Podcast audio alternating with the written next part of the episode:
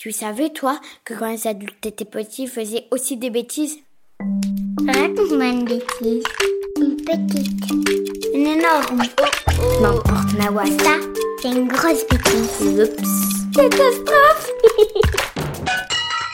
C'est pas moi. Bonjour, je m'appelle Patrick, je suis photographe de guerre et quand j'étais petit, j'ai fait une grosse bêtise. J'avais 10 ans.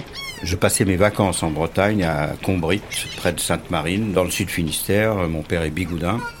Et donc ma bande de copains, c'était des fils de marins pêcheurs et on vivait euh, au bord de l'eau, on faisait beaucoup de voiles, on était très libres.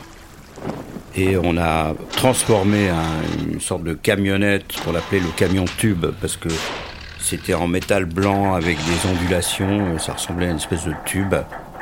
Et on a transformé ça en bateau à voile. Enfin, on a essayé. L'idée, au départ, c'était d'abord de fabriquer un bateau pour montrer qu'on est capable de le faire. Ensuite, de partir aux États-Unis, à New York. On s'imaginait arrivant devant la Statue de la Liberté à New York, où on aurait commencé une vie d'aventure. Ça n'a pas marché. Tout ça se passait autour du port de Sainte-Marine et chez un copain, enfin le fils d'un mécanicien, qui était notre complice, qui s'amusait beaucoup à nous aider et qui nous a fait toutes les soudures, les réparations, etc. Euh, c'est combien pour le camion là-bas? Avec mes économies et ceux de mes copains, on a réussi à récupérer le camion, on l'a transformé avec le mécanicien, on a foutu une hélice à l'arrière, à la place des J'ai roues. besoin de deux ou trois boulons. On a mis des planches, euh, on a fait une espèce de radeau avec des tonneaux en fer tout autour, enfin on a bossé.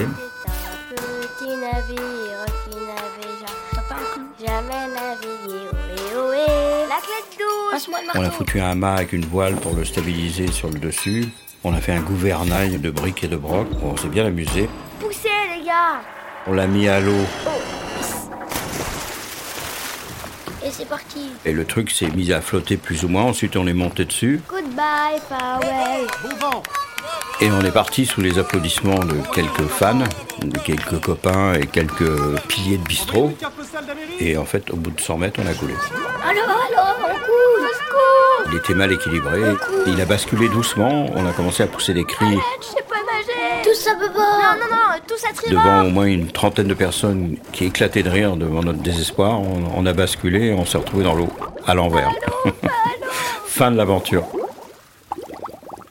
Et là, quand arrivent les gendarmes, les complications arrivent. Ah, bravo les petits gars Marin d'eau douce Va falloir sortir ça de l'eau maintenant. Et ça va vous coûter Mon cher. père, quand il a su tout ça, à la fois nous a grondé et a beaucoup rigolé. Euh, C'était un mélange, euh, parce qu'il trouvait ça assez beau d'avoir tenté cette aventure un peu folle. Bon, après, on a eu des ennuis, évidemment, c'est une bêtise, hein, forcément. Donc, euh, on a eu des ennuis parce qu'il fallait enlever l'épave qui bloquait le, le port. Le port de Combrit, c'est un port de plaisance et aussi un petit port de pêche. Donc, s'il y a une épave, les bateaux peuvent le heurter et couler à leur tour. Donc, euh, c'est dangereux. Ça a pris plusieurs jours, le temps que tout s'organise. C'était une aventure sympa qui a mal tourné. On a eu cette réputation euh, pendant longtemps à Quimper, euh, à Pont-l'Abbé, à Bénodet, des grands aventuriers qui avaient fait 100 mètres avec mon copain, qui est devenu plus tard. Il est devenu marin-pêcheur, sur les hauts fonds à Terre-Neuve. Et moi, je suis devenu photographe, euh, je couvre les guerres. On a tous les deux vécu l'aventure finalement.